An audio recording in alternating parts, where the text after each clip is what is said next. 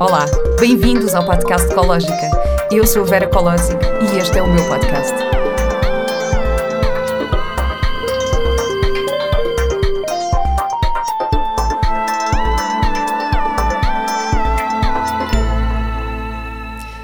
Olá e bem-vindos a mais um episódio do podcast Ecológica.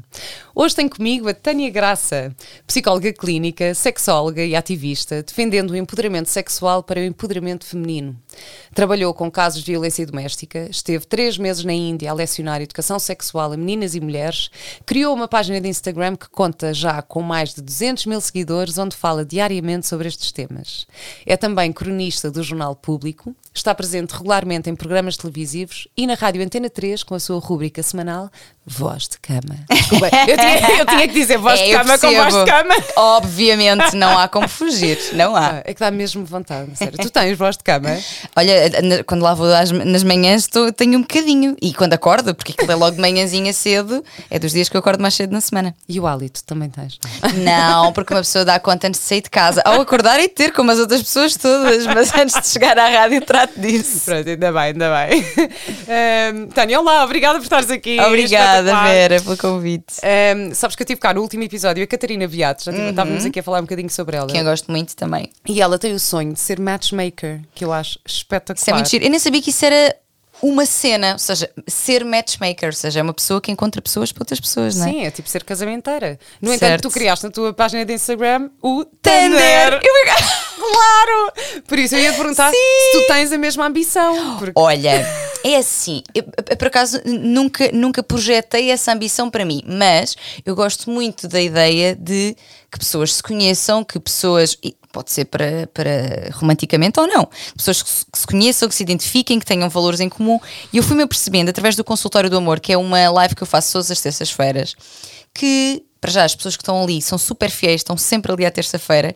Pá, e houve malta que me começou a dizer que tinha conhecido pessoas através do, do, do consultório do amor, porque estavam Ai, ali no pelos chat. comentários. Exatamente. E que foram sair e que se enrolaram. Eu, ai, isto é uma coisa, isto, isto pode ser interessante, porque de alguma forma existe algum filtro, porque as pessoas que me seguem hão de ter pelo menos algum tipo de interesse em comum ou valores em comum. E hum, embora eh, o meu público-alvo sejam as mulheres, os homens que ali estão são homens à partida interessados nas questões da sexualidade feminina, interessados em melhorar as suas relações, interessados em feminismo. Portanto, é um filtro interessante e por isso decidi criar o Tender. Ah, e foram as próprias pessoas que deram esse nome. Porque quando falei disso no consultório do amor, na live, porque depois comentei, malta, ouvi dizer que o pessoal anda-se a mamar da boca. A partir daqui, eu ouvi dizer. E eles disseram, pois, isto é o Tender, é o Tinder da Tânia, que é um Tinder com muito mais Isso é graça. Espetacular. Eu também quero fazer um, quero fazer um, um colinder. Exato. E depois fiz o post a primeira vez, aquilo foi um sucesso, tipo, milhares de comentários mesmo. Porque o que eu peço às pessoas é que se apresentem nos comentários e que depois deixem o perfil aberto para que possam interagir entre si.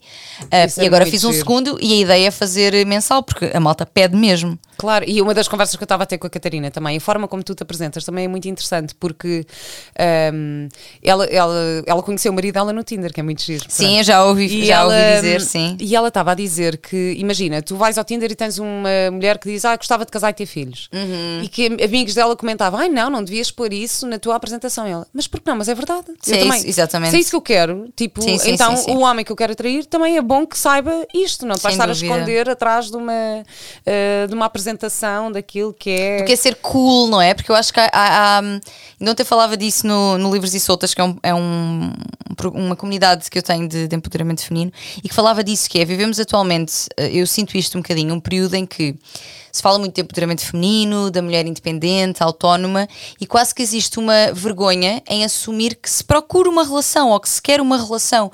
E vamos lá ver, uma coisa não invalida a outra, tu podes perfeitamente sentir-te bem na tua companhia, gostares da tua companhia, sentir-te bem, mas ser, ser um objetivo de vida, porque sabes, por exemplo, que em relação te sentes pá, mais, mais, mais feliz, eh, mais complementada, com, com mais coisas a acontecer, procuras essa parceria de vida. E isso não tem que significar que não sabes estar contigo. Ou que, ou que ah, coitadinha, ela precisa. Não, não é? As duas Claro. coisas podem coexistir.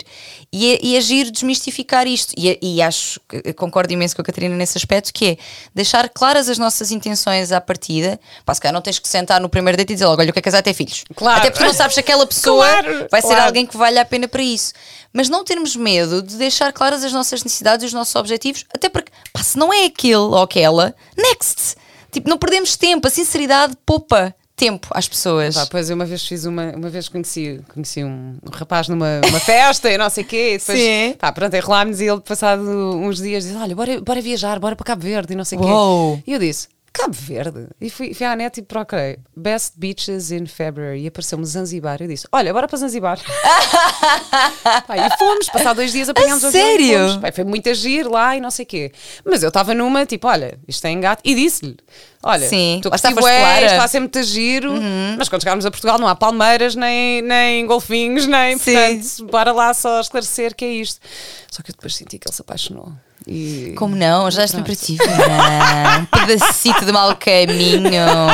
Não, mas é, pá, pode acontecer. Estas coisas dos amigos coloridos, do- do- dos amigos com benefícios, dos sem compromisso.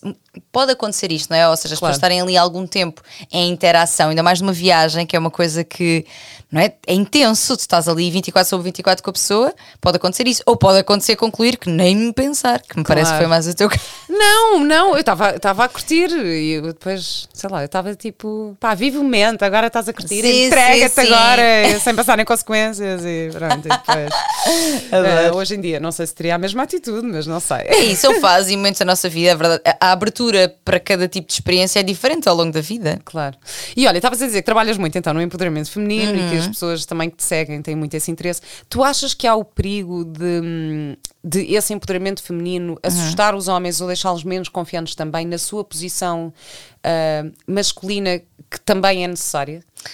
Então, é assim, eh, o empoderamento feminino não pretende eh, sobrepor-nos aos homens, ou seja, colocar-nos com. Às vezes as pessoas dizem isto, que agora as mulheres até querem mais direitos que os homens. E não é nada disto. Tem a ver com. Há, há todo um contexto histórico, não é? Que nos traz até aqui, a, a nós mulheres e aos homens também, que eh, nos des- foi desempoderador, ou seja, nós continuamos a, a não ser donas do nosso corpo, a sentir-nos muitas vezes culpadas por viver a nossa sexualidade em pleno, em ter o número de parceiros sexuais que quisermos, porque continuamos a ser julgadas também por isso. Uh, estamos muitas vezes desempoderadas, desempoderadas também noutras áreas da nossa vida, por exemplo, financeira, continuamos a, a ganhar menos. Uh, existem números que mostram isto, ou seja, que continua a haver uma desigualdade salarial. Uh, ou seja, há muitas áreas da nossa vida em que nós continuamos a ter menos poder sobre nós, comparativamente aos homens, e a colocar-nos muitas vezes em posições de submissão um, nas relações heterossexuais. Eu acho que isto acontece mais, na verdade, e na verdade é isso também que, que- os, que os estudos mostram. que- ou seja, as relações heterossexuais são aquelas que são mais desiguais. A desigualdade de género é uma realidade. E o empoderamento feminino o que faz é colocar-te num lugar de maior igualdade, ou seja, em que tu tens uma voz, em que tu que dizes que não a um, a um relacionamento abusivo, em que tu sabes aquilo a que tens direito, tu sabes aquilo que mereces, tu sabes o que precisas no sexo, por exemplo, ou, ou pelo menos estás disposta a procurar e tens a abertura para, olha, meu menino, desculpa lá, mas isto não é só sobre ti. Ou seja, tudo isto é, é no sentido de nos trazer para um lugar de maior igualdade, não é de sobreposição. Agora, o que acontece é, ao mesmo tempo que nós fomos socializadas, ensinadas para esta posição de submissão, não é? E de estás caladinha, fechas as pernas, não falas muito alto, não digas palavrões, este tipo de coisas.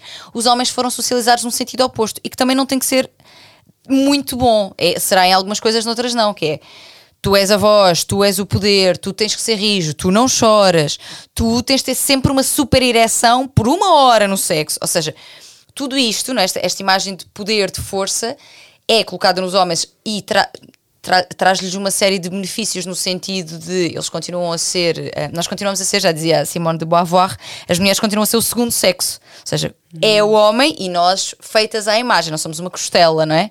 Portanto, é- existem benefícios estruturais, sociais, em ser homem. Ganhar mais, hum, não te sentires, aliás, não só não te sentes julgado, como te sentes incentivado a ter várias experiências sexuais. No entanto, também é negativo Porque depois há isto, eu não posso chorar, eu não posso mostrar as minhas emoções. A taxa de, de problemas de ansiedade e depressão nos homens é muito alta, embora muitas vezes desconhecida, a taxa de suicídio também, porque há pouco, há pouco contacto com as próprias emoções e com essa gestão emocional.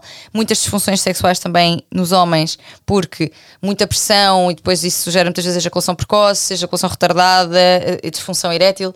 Ou seja, isto tudo para dizer que homens que se assustam com esta questão do empoderamento feminino, não se assustem, porque o vosso lugar de privilégio que têm tido até ao momento também é desprivilegiado em algumas coisas e há um ganho. Eu acho que nós estamos todos a aprender neste reajuste. Eu acho que os homens se sentem inseguros porque também foram ensinados que, por exemplo, mulheres que têm brinquedos sexuais.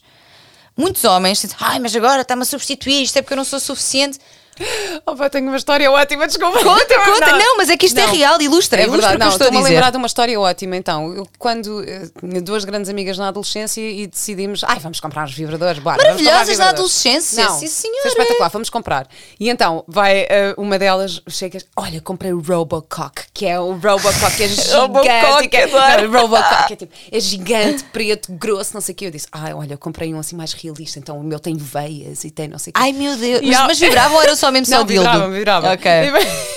E vem, e, vem, a outra e diz: Ah, olha, eu comprei um, só que o meu namorado disse que não podia comprar um que fosse, pronto, maior, Maior que ele. Maior do que ele, então comprei este. E então são deste tamanho. E nós partimos a rir, tipo, ah, ah, ah. Exato. Pá, foi tão engraçada esta história e ficou tipo. Porque nós estamos, não, nós estamos mesmo todos a aprender, ou seja, a reajustar-nos nestes novos lugares.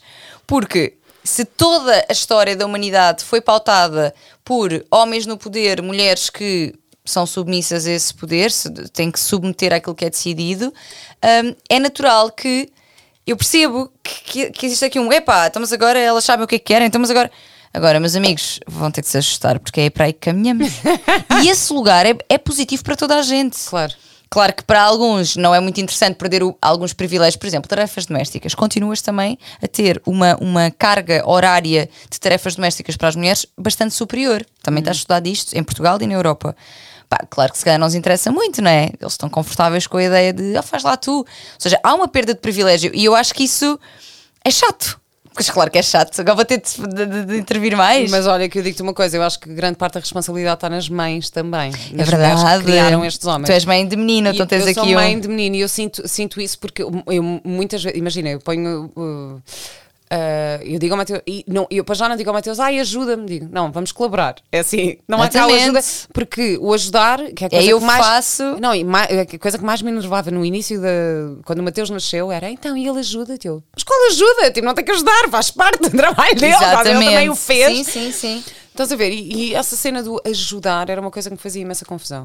Uh, mas faz parte, porque eu acho que as, as mães da, da minha geração, ou seja, das- Uhum. dos homens da minha idade, educaram f- uh, os filhos para serem filhos e não para serem homens.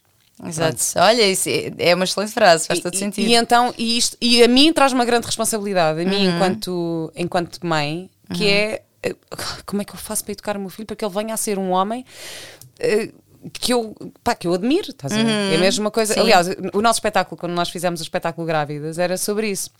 E nós até fizemos ali uma, uma analogia em que eu fazia a Joscasta, e então era tipo o Édipo, não sei o quê, aquela Uhum. coisa de se apaixonar pelo filho, e então era a minha cena, tipo, não, eu quero criar o meu filho para que venha a ser um homem pelo qual eu me apaixonasse. Estás a ver? Ah! Pronto. Isso, isso é. Bem, Freud teria muitas coisas a dizer sobre isso. Não, mas, Mas estás a ver. percebo o que estás a Não, dizer, só que é, uma, sim, sim. é, uma, é uma, uma, uma responsabilidade grande. E Uhum. depois, ao mesmo tempo, também é. Eu, enquanto mulher, eu, por exemplo, agora também estou numa fase da minha vida em que tenho que moderar, às vezes, a minha energia masculina para Uhum. me permitir também a, a- a- a que um homem eh, eh, que esteja comigo se consiga elevar na sua mas- masculinidade. Estás a ver? Sabes de uma que- forma positiva. Sim, sim, sim. Eu tenho muitas questões sobre essa ideia de energia feminina e masculina. Ok, então vá, vamos eu falar vou explicar sobre isso. porquê. Vamos falar sobre isso.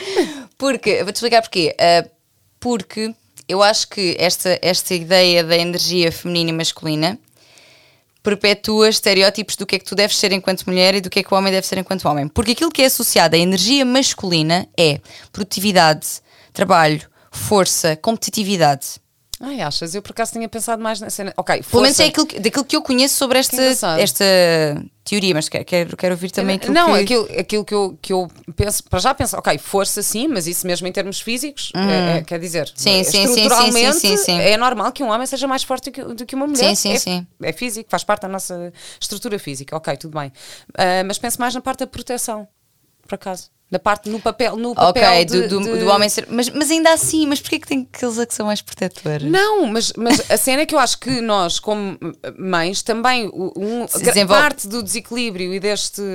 ah, desta submissão Uhum. veio porque nós também ai, vamos tomar conta de tudo e vamos tomar conta dos meninos e tomar conta dos maridos e tomar conta da família e tomar conta do não sei Sim, quê. ai, e, sem e dúvida. também não damos o espaço ao homem de ser ele o provider da família, ser ele o, o protetor nesse sentido, estás a ver? Sim, Não- sim, sim, e- mas isso faz-me todo o sentido. O que eu, o que eu às vezes sinto que, que, que me faz mais confusão nesta divisão é porque é que se atribui esta ideia de ser protetor é uma coisa de energia masculina e ser, por exemplo, cuidadora e é uma coisa de energia feminina. Ou seja, a, di- a divisão de estas características são de energia feminina e estas são de energia masculina. E eu acho que isto pode perpetuar, e eu, eu, não, eu não, pronto, não, não me revejo muito por isso, porque acho que pode perpetuar aquilo que é suposto ser feminino e aquilo que é suposto ser masculino, sabes? É nesse sentido.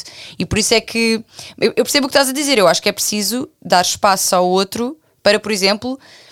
Lá está aquela questão, aquela questão da mulher que é muito empoderada e então não deixa, pá, não preciso de ninguém, eu não preciso de nada e tu não tens de me ajudar e dar espaço a outra pessoa para entrar. Faz-me todo sentido. Agora, não acha que essa independência minha seja energia masculina?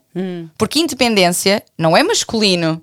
Sim, sim, sim, sim. É nesse sentido que é, porquê que isto é chamado de energia masculina? Eu tenho estas características e eu não vejo isso como energia masculina. São características minhas que eu posso ter enquanto mulher e que são femininas também.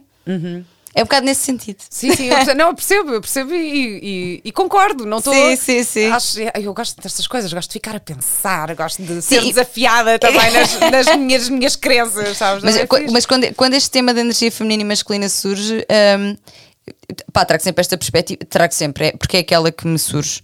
Porque às vezes sinto mesmo que é uma coisa muito. Eu tenho de deixar a minha energia feminina aflorar. Portanto, eu tenho que ser, tenho de, tenho de ser mais cuidadora, tenho de ser mais calma, tenho de estar mais em contacto com a natureza.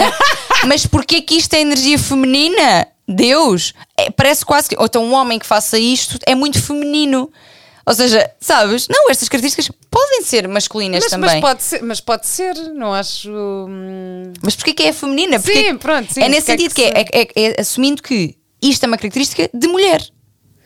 Sim, ok, ok. Eu acho, eu acho que era mais naquela coisa da, hum, do. Pá, da dualidade das coisas, é como teres o. Ok, o preto e o branco. Ok, então, ok, isso é uma energia mais Mas, preta, se é é que é- mas será que é binário? Não sei, só estou assim, tô- Ela já aqui, está a explodir. não, não, Ela está a fome do ouvido. Não. Mas, mas isto é só uma troca de ideias. Ou seja, isto é- Claro que é- sim, aquilo que eu estou a dizer claro. não é a verdade. É, Não, é o claro. que eu sinto sobre esse tema, porque. Porque sendo também uma das minhas, eh, um dos meus movimentos, esta quebra do que é que tu tens de ser como mulher e como homem, esta ideia de energia feminina e masculina, acho que cristaliza ainda mais o que é que tu deves ser como mulher, cândida e coisa, e homem, forte, competitivo, produtivo. Eu acho que se calhar na base disto tudo está o conceito de liberdade, não é? Que é tu poderes ter liberdade de escolher ser o que tu quiseres. Exato, e, e que isso E não eu, significa eu, ser posso, o. eu posso escolher como mulher ser, de facto, a cuidadora, a mãe, não sei o quê. Uhum. Eu posso escolher isso, que seja uma escolha consciente e não um- uma Exatamente. reação uh, submissa a alguma coisa que está à minha volta. Portanto, O empoderamento que é sobre isso mesmo, é sobre poder de escolha, capacidade de escolha. Sendo que escolher implica sempre não só a, parte individual, ou seja, eu consegui escolher, mas também tu teres recursos à tua volta que te permitam, não é? Ou seja, por exemplo, escolher sair de uma relação não é só sobre eu querer, às vezes é sobre eu consigo sair de casa e ter dinheiro para me sustentar a mim e, por exemplo, ao meu filho. Uh, eu tenho leis que me vão proteger nesta saída de casa, se for, por exemplo, uma relação abusiva, ou seja, o empoderamento nunca é só sobre escolha individual, mas também é.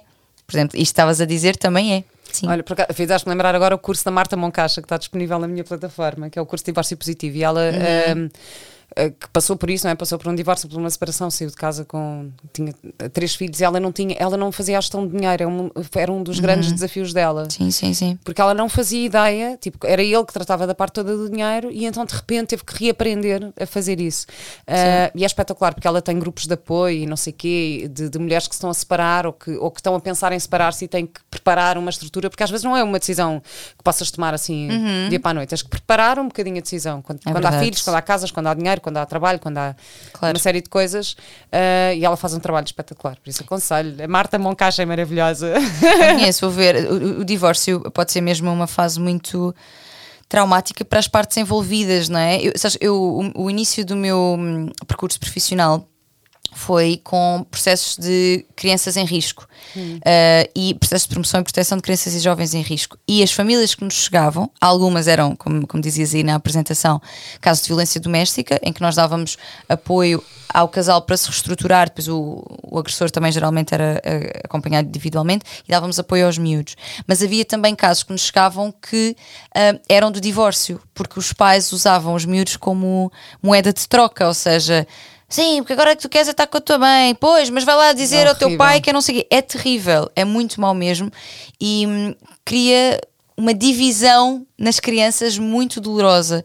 Portanto, acho que tudo o que forem um, apoios positivos ao processo de, de separação valem a pena. Hum. Porque pode ser mesmo muito duro para os pais, sim, para, para, para, para o ex-casal, mas também para os filhos envolvidos. E as famílias até, pá, é, é Claro. É duro, pode ser muito duro. Eu procuro imenso, eu eh, também foi nessa altura que comecei a fazer assim psicoterapia mais a sério uhum. e é assim, espetacular e foi a melhor coisa que eu fiz. E, e em caso de dúvida, eu assim, vou ligar a um psicólogo.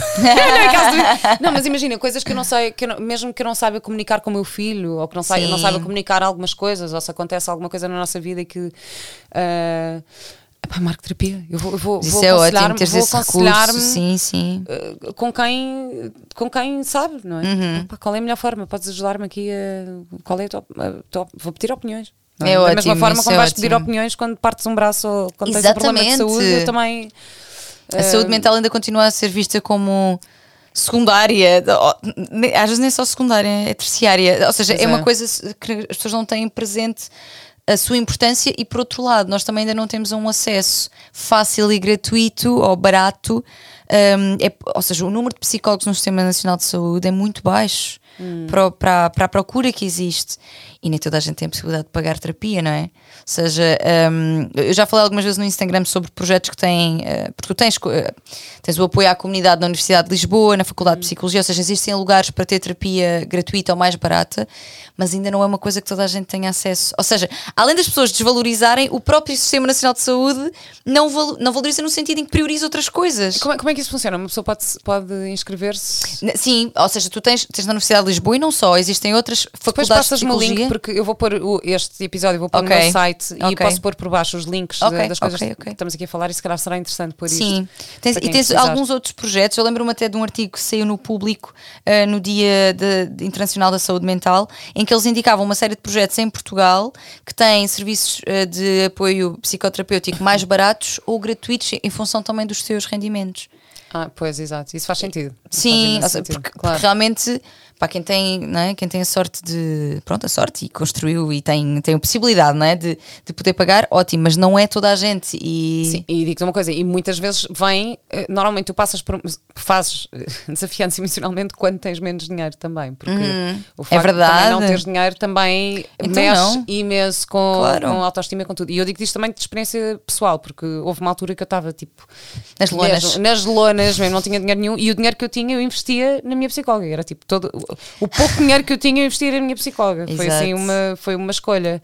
Mas eh, sim, está tá ali taco a taco. Portanto, eu acho que, acho que isso é um, é um projeto bastante interessante.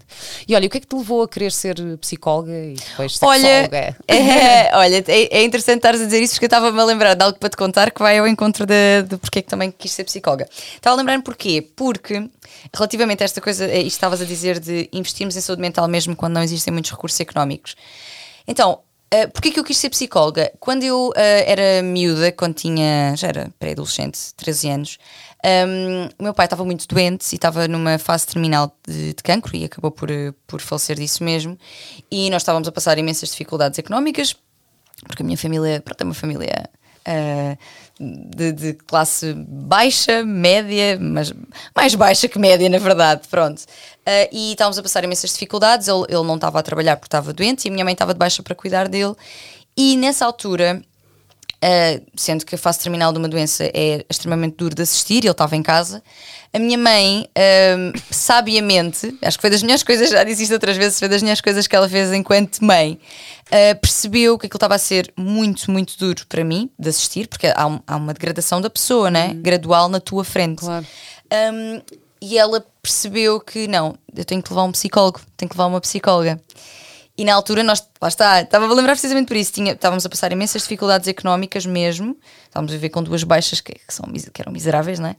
E ela levou-me a uma psicóloga, que é a Fátima, era e é a Fátima.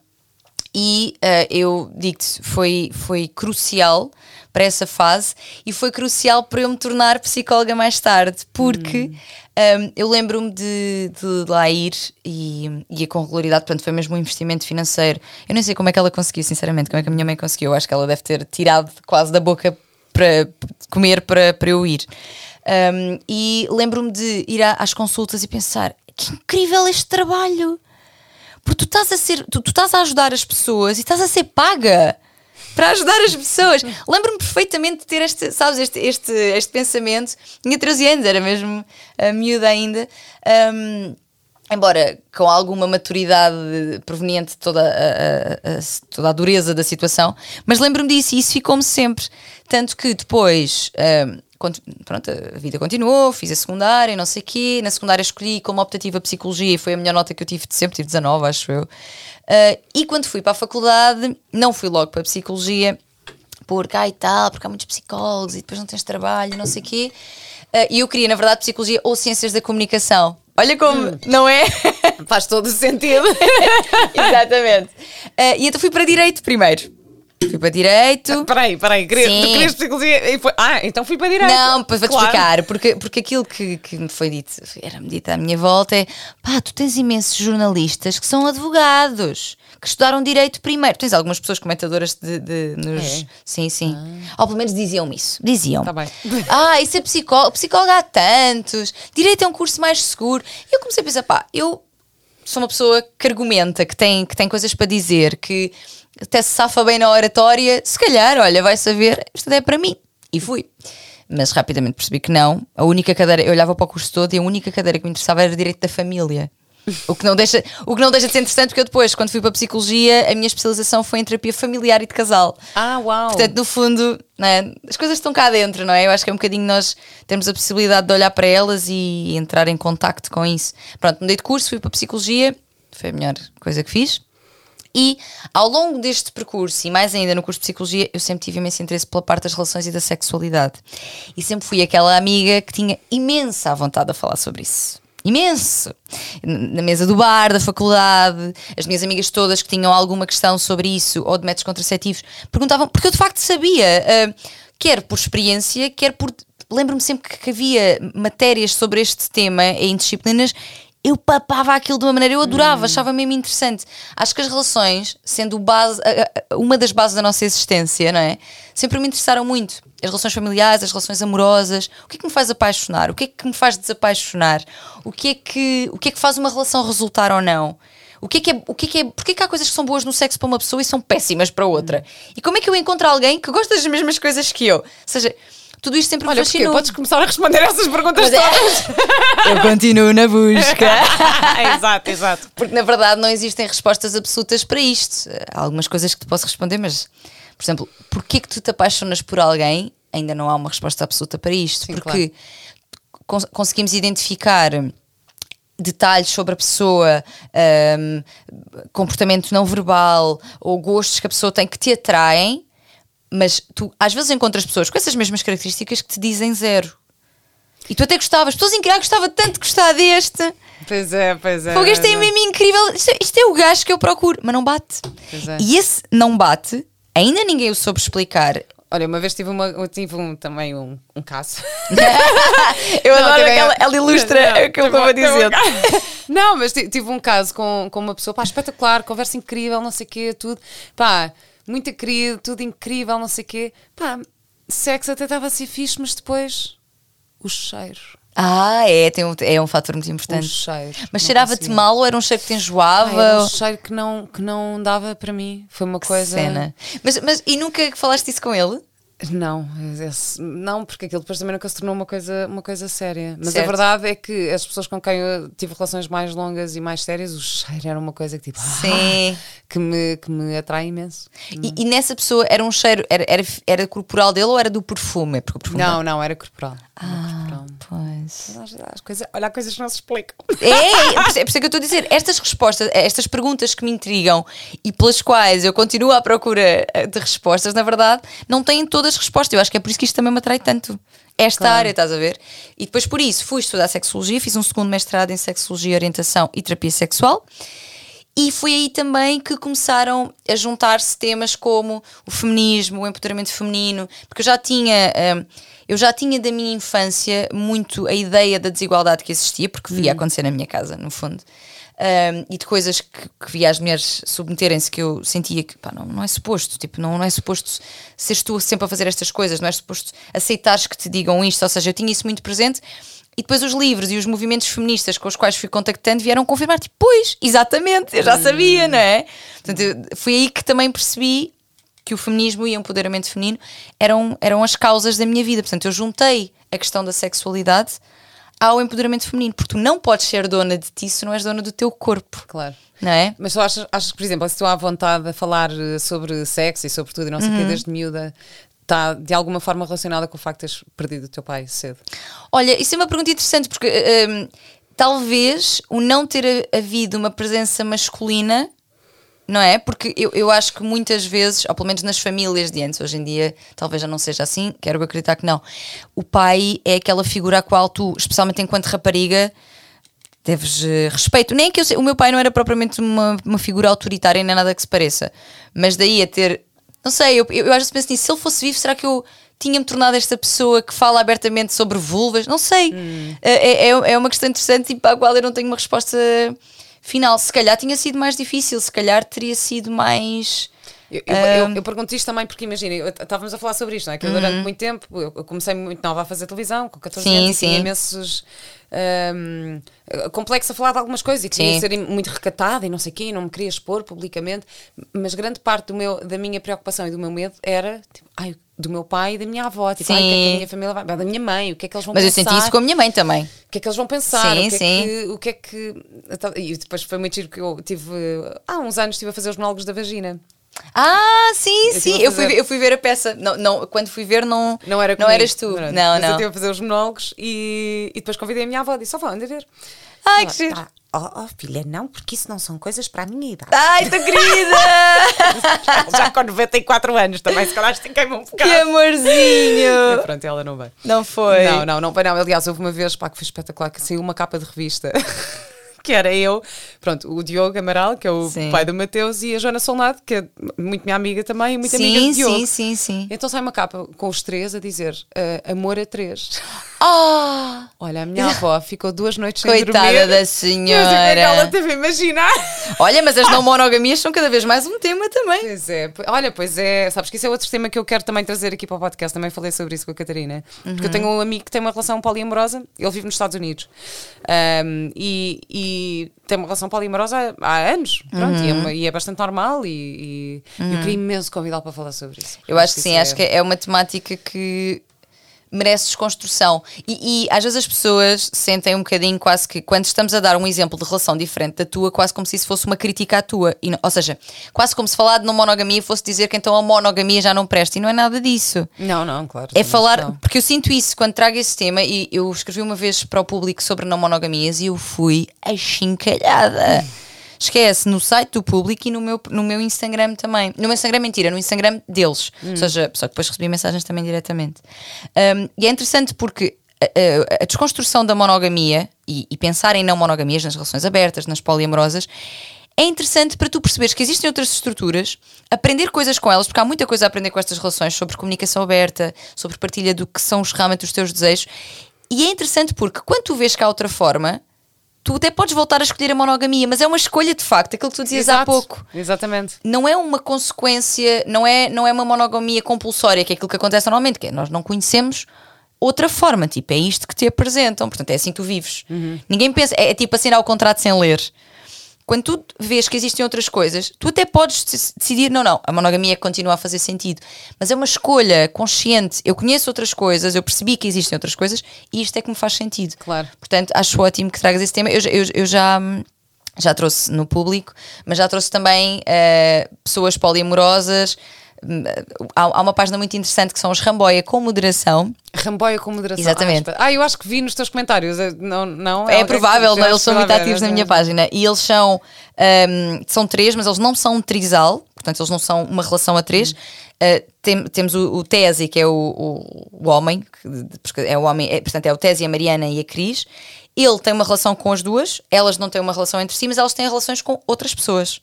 Só não fazem parte do projeto Ramboia. Uh, e é muito giro porque eles têm, al- além de terem uh, a página, têm um podcast em que falam da experiência de abertura, porque o Tese e a Mariana são, estão juntos há 15 anos.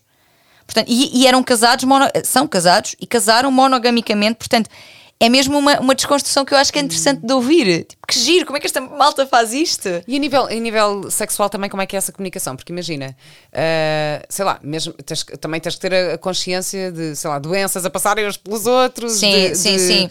Mesmo a nível de, do prazer que tu tens com um e com o outro, como é que, ou seja, o que é que tu comunicas, o que é que é bom para ti, o que é que é bom para o outro, qual é que. Então, em é que- relação, em relação às ISTs, é, é, é interessante porque muitas vezes essa é a preocupa preocupação de quem ouve, tipo, ah, mas devem passar imensas doenças. Ah, há estudos que mostram, vários até, que as pessoas não monogâmicas se testam mais Pois, e têm mais cuidados. Claro. Ou seja, muitas vezes em relações monogâmicas existem traições, não é? E nós não, não estamos a usar preservativo porque ah, estamos só um com o outro e passa-se ISTs, um HPV, uma gonorreia, uma sífilis, o que seja. Portanto, é, é interessante porque muitas vezes pensa-se na monogamia, pensa-se em promiscuidade e orgias e não sei o quê, e não necessariamente é verdade. E, e mesmo que isso aconteça, estas pessoas tendem a proteger-se mais e a testar-se mais. Portanto, isto é um bocadinho ah, ah, um mito. Em relação ao sexo e ao prazer, o que, o que os não monogâmicos dizem é precisamente que eles conseguem ter várias coisas. Imagina. Claro. Imagina que tu gostas de BDSM, portanto, uma coisa assim mais dominação, submissão, o que seja. Mas relacionas-te, amas profundamente alguém que não gosta deste tipo de prática. Para eles, tranquilão, tu não tens de fazer uma coisa que, eu não, que tu não gostas só porque eu quero. Eu tenho outras pessoas com quem eu posso ter esse tipo de experiências. Eu acho isto fascinante, Pois mesmo, é. mesmo que nós não queiramos isto para a nossa vida, porque continuamos a, continuamos a valorizar o- a segurança, ou, ou a suposta segurança e previsibilidade de uma relação monogâmica, eu acho mesmo giro pensar sobre isto, que pois, uma pessoa não me vai dar tudo, nunca. Vai sempre haver fantasias que eu vou se- que eu, pá, se calhar com esta pessoa não, se calhar não posso falar disto. Imagina que queres ter uma experiência a três, mas gostava de ter uma, gostavas de ter uma experiência a três com outro homem e não com outra mulher, porque geralmente quando é duas mulheres eles não, tipo, ah, não, duas mulheres está ótimo, não é? Um homem e duas mulheres Exato. geralmente, não é? Aquela fantasia típica.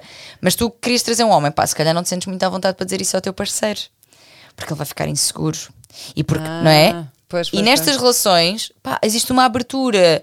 Pá, ok, tu não queres, mas eu posso ir ter com outras duas pessoas, quaisquer, não é? Exato, exato. E eu acho isto interessante, acho interessante olharmos para, e volto a dizer, não necessariamente para viver não monogamias, mas até para poder escolher a tua monogamia em consciência, ser uma escolha, sabendo as outras coisas que existem. Claro, claro, claro. Sim, porque até pode estar com. Por exemplo, podes ter uma relação monogâmica de uma pessoa que te diz: epá, olha, faz o que tu quiseres, mas eu prefiro não saber. Existe também, sim, sim, Também sim. existe, também há Sim. disso, não é? Ai, Ou- eu, eu, eu- como é que eu não conseguia. Dessa Agora, maneira mas não olha, conseguia. eu uma vez eu estava a ouvir um podcast do Aubrey Marcus, sabes quem é? Não. É um americano, Aubrey Marcus e a. hum, ai, como é que se chama? A namorada dele Uhum. também tem um podcast todo de sex and uh, Uhum. pleasure, não sei o quê, agora não me lembro do nome do podcast dela. E eles tiveram uma relação monogâmica durante algum tempo, Uhum. depois separaram-se, depois voltaram, depois tentaram uma relação aberta, depois não deu, depois tentou não sei o quê. Bem, eles a falar sobre isto, mas eu lá, na boa, então ele entrevista a ela Pá, que é muito Ah! giro, porque o episódio é com eles, os dois, a, a- a- pá, a explicarem a relação deles e Sim, todas sim, as sim. fases da relação que já passaram.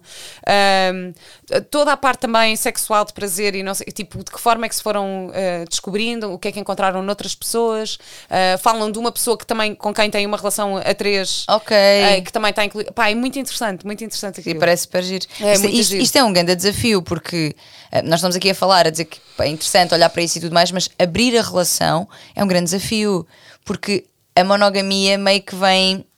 O que nos ensinam é que é a exclusividade do amor do outro que te, valori, que te valida. Ou seja, é por Hum. eu ser a única da tua vida, a única que tu amas e desejas, que isto não é verdade, porque não, não é, né?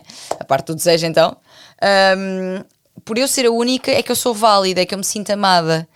E, e abrir a relação implica eu sentir-me amada de outras formas, porque já não é pela exclusividade, eu vou, eu vou ter que me sentir amada por mim, até, antes de ser por outra pessoa qualquer. E, e a, a ideia de. Tu, e se tu tiveres mais prazer com outra pessoa? E se o sexo for melhor com outra pessoa? E se. Então, mas tu achas que tu, tu imagina, se for uma coisa só sexual ou só de. de- tem, tem que haver sempre amor? Não necessariamente. Há pessoas, há pessoas que abrem a relação, a nossa continua a ser a, a primordial e abrimos só para sexo. Mas ainda, ou seja, o que eu quero dizer com isto é. Eu, as nossas relações, vamos imaginar, namoro, casamento, nós sentimos amadas por sermos tam, principalmente por sermos a única da vida daquela pessoa, certo? Portanto, até podemos abrir só para sexo, mas eu já não sou a única. Tu já desejas outras pessoas, tu já tens prazer com outras pessoas, se calhar tens um sexo até mais interessante do que comigo. E essa ausência de exclusividade é uma coisa que é, é, é, é, é desafiante de partir. E por isso há muitos casais que, quando querem abrir relação, vão para a terapia de casal. Pois. Porque, pá, porque assim, tem, tem benefícios, que era que eles estávamos a falar de, de experiências diferentes, até trazes coisas, como estavas a dizer desse casal, trazes coisas para a própria relação que vieram de outros lugares, liberdade, mas tem das, desafios. E uma das coisas que este casal do podcast falava era hum, a questão de ativar a curiosidade.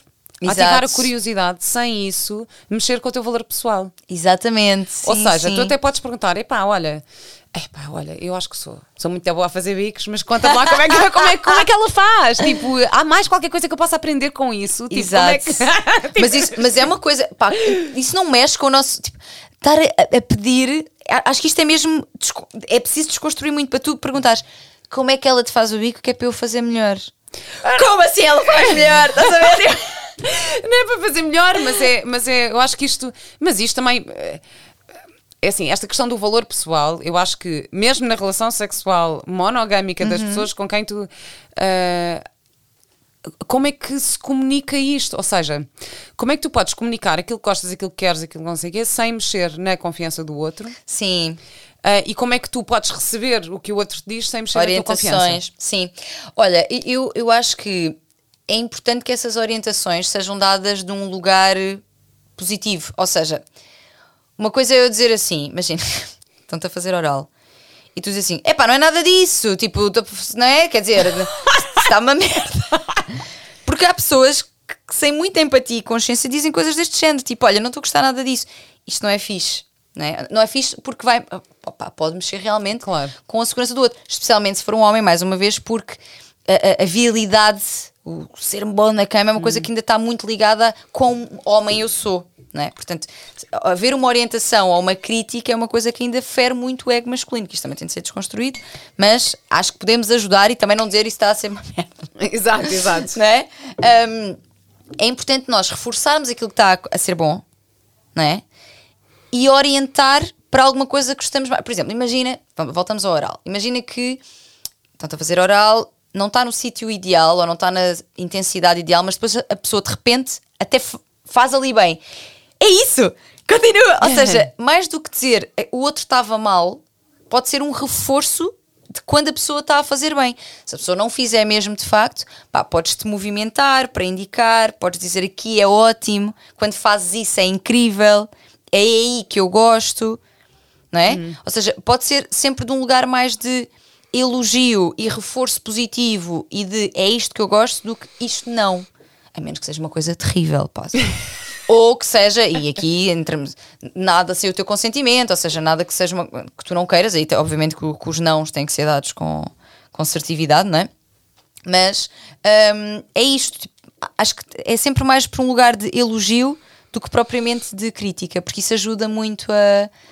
hum, ou, ou, ou- lá está, ou ir gemendo também, ou seja, há formas de indicar o que é que estás a gostar, mesmo dizendo, sem que seja destrutivo para o outro, sem que seja uma crítica destrutiva. E eu acho que aí também entra aqui um bocado de trabalho, pelo menos, ok, falo para mim, é a minha opinião, mas de autoconhecimento. Claro, sim, Também sim. tens de ter o teu tempo de autoprazer, de masturbação, de, Sempre, de- sim. para conseguires depois ahm, perceber de facto o que é que tu gostas o que é que- e o que é que não gostas, Exato. ou o que, é que, o que é que é melhor, o que é que não é, e poderes comunicar isso. não é? Claro, eu estou sempre. Aliás, a masturbação é uma das minhas bandeirinhas. Uhum. Porque a masturbação é de facto uma das principais vias de tu, de tu te retomares a posse do teu corpo. Ou seja, este corpo é meu. Hum. Quando, tu, quando tu te estás a masturbar, tu estás a dizer este corpo é meu e eu vou ter um orgasmo e sou eu que me vou dar. É, não é? é, é um grito de autonomia, de independência, de eu junto aqui alguém se eu quiser mesmo, porque não é como se eu para ter um orgasmo precisasse de outra pessoa necessariamente. Eu posso ter prazer sozinha. E eu estou a fazer algo que, mais uma vez, historicamente me disseram: tu não podes fazer isso. Quantas vezes dizem às miúdas pequeninas: não se mexe aí, isso é feio, fecha as pernas. E existe aqui uma mensagem subliminar permanente de esse corpo não é teu. E mais, e ao mesmo tempo dizem e tem cuidado, porque se calhar podem tocar aí sem tu quereres. Ou se- ou- percebes? Isto é, isto é super hum, perverso, que é e- ensinarem-nos que o nosso corpo não é meu, não é nosso, e mais, os outros podem tocá-lo. Pode ser que aconteça, porque se há coisa que continua com números assustadores é o assédio sexual, os abusos. Portanto, este, este o, o tocar o meu corpo é mesmo, não, este corpo é meu.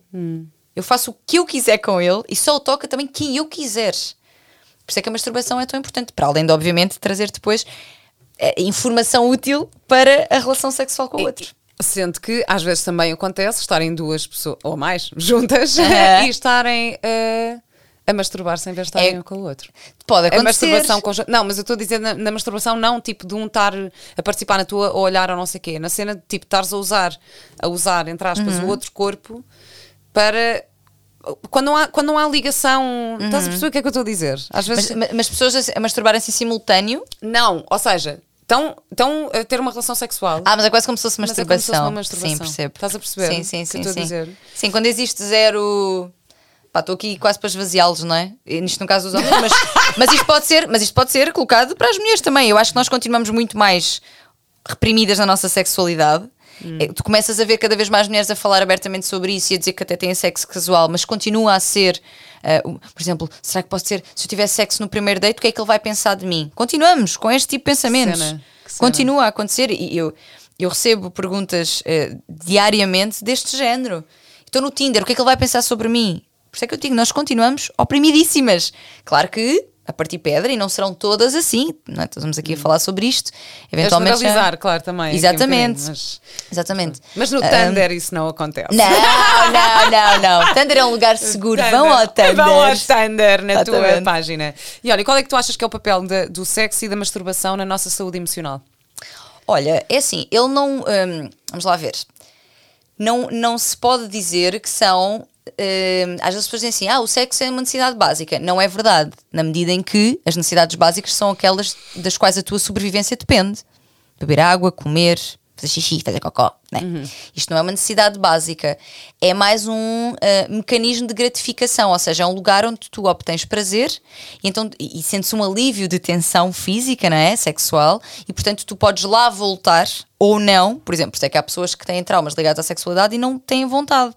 Muitas vezes, porque não havendo essa gratificação, esse prazer, o, o- a- a- não existe esse movimento de querer repetir, porque se foi mal, Hum. né? Portanto, eles têm, têm um papel positivo no nosso, na nossa saúde emocional, sim, se forem prazerosos, se, se, se nos proporcionarem prazer, se nos proporcionarem boas coisas, e nós podemos ir lá buscar isso mesmo. Por exemplo, a masturbação. E o sexo também, mas a masturbação de que eu falo muito tem aqui a capacidade de nos acalmar, de nos ajudar a dormir, de ajudar hum, em dores que tenhas físicas, uma dor de cabeça, ao contrário do que as pessoas possam pensar, pode ajudar nas dores de cabeça, por exemplo. Ou seja, hum, quando, e existem também estudos que mostram isto, eh, quando eh, as relações sexuais são satisfatórias, as pessoas veem como mais satisfatória a relação também, muitas vezes. Ou seja, é, um- é um lugar de conexão ou pode ser um lugar de conexão. Portanto, sim, é um fator que pode trazer, um, são fatores, o sexo e a masturbação, que nos podem trazer muitas coisas boas e bem-estar, mas eu não diria que são básicos, no sentido em que há pessoas que não querem ou que não têm vontade, tens as pessoas assexuais, por exemplo, que vivem sem sexo e vivem bem e Uhum. felizes. Portanto, não é como se fosse um pilar para toda a gente, mas pode ser para muita gente. É um lugar onde vamos buscar felicidade. Sim. Endorfinas, serotoninas, coisas boas. Exato, exato, É é, isso tudo, é isso tudo. E, e, e em relação ao prazer, tu Uhum. achas que o prazer, hum, qual é a relação entre eh, o prazer e os pensamentos? O, o prazer está só no corpo ou está na cabeça? Ai também? não, o nosso orgasmo é super. Então, não, não sei se isto já te aconteceu, também não tens que partilhar. Mas, mas eh, há muita gente que tem orgasmos a dormir. Não estão a tocar-se. Portanto, é uma coisa altamente Por acaso já me cerebral. aconteceu, por acaso já me aconteceu. É muito frequente, é muito E que comum. foi super várico. Tipo, é, what- what Não, e tu até acordas tipo, "What? mas vim mesmo? Como é?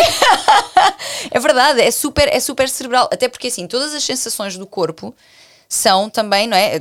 Tudo o que tu sentes no teu corpo é, é, é- é conectado ao cérebro, não é?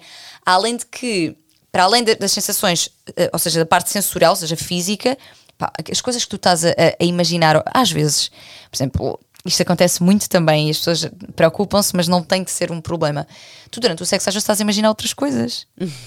Como acontece na masturbação, que também muitas vezes eh, usamos, podemos usar algum filme, algum conto erótico ou o que seja, mas pode ser a nossa imaginação. Por exemplo, sexo oral. Há muitas mulheres que me dizem isto. Pá, não me dá prazer nenhum estar ali a olhar para ele a fazer aquilo. Eu gosto de imaginar outras cenas. Tipo, estou a pensar noutras coisas. Portanto, é altamente cerebral. Ah, ah, as dinâmicas também, a pessoa. Ah, faz- imagina, fazemos um roleplay. Olha, tu que és atriz. Fazer um roleplay. Opa, não, mas é assim, sou atriz ainda por cima faço de, de acompanhante de luxo numa É série. verdade, Eu estávamos tenho a falar melhor- sobre tenho isso. o melhor dois mundos. Exatamente, de repente agora vou interpretar. Como é que ela se chamava? De... Maria, Maria. A Maria. Sim, Ai, Maria. tem ainda por cima tem nome de, de Virgem Santa. Ah, Virgem Santa não tem nada. pois, exato, exatamente. Virgem Santa não tem nada. Não, ainda por cima ela começa na primeira temporada, estou lá no clube, sou lá uma das, das, das mais experientes Aham. do clube, Ah, mas depois na terceira temporada já tenho o meu próprio clube, já sou tipo a madame do meu.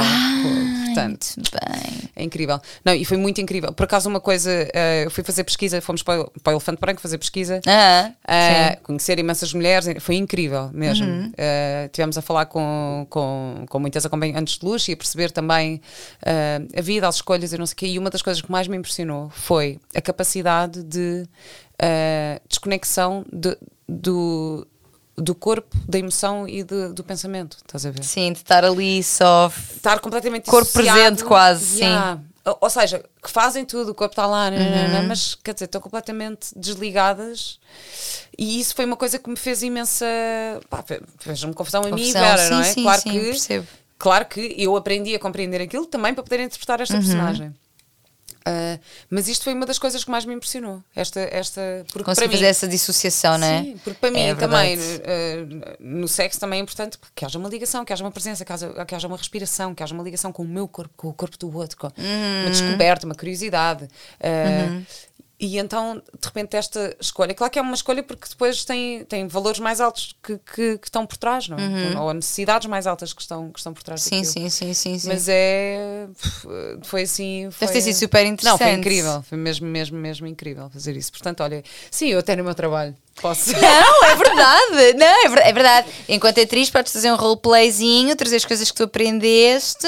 Hum. E isto, pronto, é, é- é um facto que o, o- sexo é altamente. hum, Está muito no cérebro. Está mesmo. Hum. Uh, se eu estiver no sexo a pensar na roupa que tenho para lavar, pá, a pessoa pode estar ali a dar tudo, que não vai acontecer. Ou eu posso estar ali a dar tudo, provavelmente não vou chegar ao orgasmo, porque a minha cabeça não está ali, está noutro lugar. Ou, por exemplo, mulheres que têm ah, uma autoestima baixa em relação, têm uma, uma autoimagem muito negativa, estás no sexo estás a pensar, fogo, e a minha mama que está descaída, aí a minha celulite aqui na perna. Quem nunca, não é? Isto são coisas que nos passam pela cabeça, porque estamos altamente também ah, pressionadas para ter um determinado tipo de corpo, etc. Ahm, mas o facto de tu estares a ter pensamentos negativos sobre ti durante o sexo, corta. Vai ser difícil tu sentires prazer, porque estás ali e estás só a pensar no que é que o outro está a ver de ti e, e que estás feia e que, ou seja, eh, Por acaso, é- acho que também já disse isto aqui neste, neste podcast. Uma vez estava com uma filósofa do Porto que me disse uma, uma, uma cena incrível que foi no sexo, estão Uhum. entre duas pessoas, estão presentes. pff, não sei quantas entidades. Porquê? Uhum. Ok, estou eu, depois estou aquilo que eu acho que tu achas de mim, está aquilo que tu és, aquilo que, que tu achas que eu acho de ti. É aquilo- verdade. aquilo Então, a quantidade de entidades que estão presentes verdade. no, no sexo entre duas pessoas é muito, porque ah, a projeção, aquilo que eu vejo que tu és, aquilo que tu achas que eu vejo que tu és, aquilo que. Mas Imagina é a quantidade verdade. de coisas. Mas eu, eu acho que o, o, o- o melhor sexo ou, ou a forma de, de melhor aproveitá-lo é quando tudo isso se dissipa. Ou seja, quando tu estás tão ali que não estás. Ou seja, isso não existe. Ou seja, existe no sentido em que essas presenças, isso faz-me imenso sentido. Hum. Mas eu não estou a pensar nisso. Eu não estou a pensar. Eu não vou gemer assim porque ele vai achar que não sei quê. Não, eu gemo só, eu nem percebes, Tipo, Claro. não, não me passa isso pela cabeça. E essa, essa entrega e liberdade acho que são eh, as que proporcionam, permitem melhores experiências, que são de. São de, de, hum, quase co- como voltares a um lugar de primitivo e inconsciente. Claro que, tem de haver consciência sobre lá, se acontecer alguma coisa que tu não queres que aconteça, etc. Claro. Mas em que tu estás completamente ali. E estás tão ali que nem estás. Sabes aquela coisa meio transcendental? Claro, claro. Tipo, Sim. que é. Fogo. Não, mas eu- olha, foi- claro, foi- claro. Não, mas eu soltar a voz para mim, assim, o gemido para mim. Sabes que eu, eu nos moldes da vagina fazia aquele do bocadinho dos gemidos no final. Ah, sim, sim, Era sim. espetacular, adora. Pronto, aí só tenho que ter consciência na- nas semanas em que o meu filho está em casa. Está em pronto, casa. Convém, convém ter, É. ter algum cuidado. Mas para mim, toda essa expressão, pá, conseguiste expressar. Seu vocal, eh, não é? Vocal é uma coisa incrível. E às vezes vem sons, tu nem sabes de onde é que vem. Nem, Isso- nem- é, tipo, É. uau, uau, yeah, incrível. Tipo, É, é, é uma coisa meio primitiva mesmo. Eu acho que isso é uma das coisas que assusta o pessoal no sexo, que é é um lugar, é dos lugares mais primitivos onde tu vais. Quer dizer, eu pari e posso dizer. Ah, pois que ela dizia, exatamente. Olha é, que se calhar é pri- exatamente, foi- acredito que seja. Para mim também foi assim uma, uma experiência altamente primitiva e Uhum. incrível. E senti e, e, e aquilo que eu senti foi mesmo empoderamento feminino. Agora, olha, voltando ao início, vamos fechar aqui Sim, com, sim, com sim. o início da conversa. Foi mesmo isso que eu senti. Senti-me tipo, Poder que máximo. power! Eu, pá, que eu olhava para o meu corpo e pensava, fogo, o meu corpo teve esta capacidade de gerar um ser. As minhas mamas cresceram bué, tipo, tenho leite, tenho. Uau! E de repente abri as pernas e caiu uma pessoa. Ah, foi, pá, foi tipo incrível. Para mim, eu senti-me mesmo. Yeah. Tipo, sou bué da poderosa. Senti-me. Não, tive, percebo. assim, uma cena. Ainda mais com a eh, experiência incrível. de parto que tiveste, que foi. Tá, contaste há pouco. Sim, sim, foi, eu sei que, Foi infeliz- super empoderadora também, não é? É, e infelizmente eu sei que, que há muitas mulheres que passam por, eh, por experiências mais, mais traumáticas, mas sim, olha, comigo foi, foi incrível e acho que há esperança, mesmo para quem já teve experiências traumáticas, acho que isto é importante. E tive por acaso com uma mulher há pouco tempo que me disse que o primeiro parto foi horrível, horrível, Uhum. horrível. Desenvolveu uma, uma depressão pós-parto, só, só se ligou com a criança passado oito meses, tipo, Uhum. viveu ali. E o segundo foi incrível. Portanto, ela tinha sido vítima também de, eh, de violência obstétrica no, no primeiro. Uhum. Ah, e depois o segundo teve em casa e foi incrível. Portanto, há esperança, mesmo para quem já, já teve uma Uhum. Claro, primeira experiência sim, sim, sim. não tão boa, ah, podem chegar a este lugar de empoderamento. Não, eu vou-vos dizer, ela, ela antes de nós eh, contávamos em off, ela contou uma experiência. Eu até fiquei com, com- com vontade, olha, afinal, afinal quero parir. Não, sabes que, sabes que há inclusive muita, muitas doulas e tudo mais que indicam que as mulheres se masturbem durante o, o parto. Ah, sério? A sério, porque eh, eh, o relaxamento e a libertação das hormonas, da oxitocina, que pode ajudar no parto. Ah, Há, há uma, isso é há uma doula dica. que diz que nós temos de parir no mesmo, no mesmo ambiente, não tem de ser no mesmo, lugar, mas no mesmo ambiente que fizemos o filho. Como é que vocês querem que eu. Por exemplo, imagina que estás a fazer sexo e está alguém permanentemente com luzes brancas e entra e sai Sim, e, é e mete os dedos para. Não é? Ninguém sim, quer sim, fazer sim. filhos assim. Porquê que alguém é de querer parir Pá, assim? sabes qual foi a primeira coisa que me veio à cabeça? Imagina, estás na casa de banho do avião, epá, foi ali, olha, Não, agora, sim, é vais sim, ter, sim. agora vais ter que ir para a casa Não, de banho. ela, ela diz é que tem- é o mesmo contexto em que nós gostamos. é, Lá está isto, agora varia muito, mas que é um contexto confortável e bom para fazer o Uhum. amor, sexo, o que, o que é que seja, é o mesmo contexto que é bom para parir. Ou seja, luzes brancas em cima de ti, 10 pessoas a meterem-te os dedos à vez, a, a dizer vá, mas cala-te, mas não grites, mas não. não é? Ou saltarem-te em cima sem a tua autorização. Não é? Não se faz filhos assim, porque é que se tem filhos assim? Tô- isto isto são, são palavras que já ouvi de várias doulas e que me fazem muito sentido, embora eu não tenha parido, mas olha, fiquei com vontade depois de ouvir a tua Olha experiência. que bom, ainda bem, ainda bem que eu também fiquei com muita vontade de brincar com os meus brinquedos sexuais todos. Portanto, vamos a isso. Uh, Tânia, muito, muito, muito obrigada. Obrigada. Uh, Deixa-me só dizer onde é que. Bem, onde é que podemos encontrar? Eu acho que as pessoas sabem onde é que te encontram, no teu Instagram. Instagram, Tânia Graça. Vão lá, libertando Instagram. mulheres, vulvas e prazeres. Exatamente, e também fazendo um matchmaking que, que é muito interessante. É verdade, no Thunder. E só tenho uma última pergunta para ti, que é qual é a tua ecológica de vida? Qual é a minha ecológica de vida? Isto é assim que se vê quem é que ouve e quem é que não ouve o podcast. Eu- é, é verdade. Sa- Sabes que isto acontece-me algumas vezes, que as pessoas convidam-me, fazem-me essa pergunta de final, tipo, o que dizem os teus olhos? E eu reajo com surpresa. Eu sou, pois, já percebi que não. Qual é a minha ecológica de vida? Opa, olha, a minha ecológica de vida é, hum, eh, sei lá, construir para mim e para as mulheres à minha volta um mundo em que nós tenhamos a liberdade para ser nós e para viver eh, o nosso corpo, o nosso prazer e as nossas relações hum, como nos fizer mais sentido. Uma liberdade plena em que podemos ser realmente donas do nosso corpo e da nossa vida. Para mim e para todas. Que bom, para todas aí, e para todos os que Isso. estão a ouvir também, Também, os homens estão a ouvir, exatamente, exatamente. também saberem disto tudo. Muito obrigada, Tânia. Obrigada, até Vera. Obrigada. Passamos de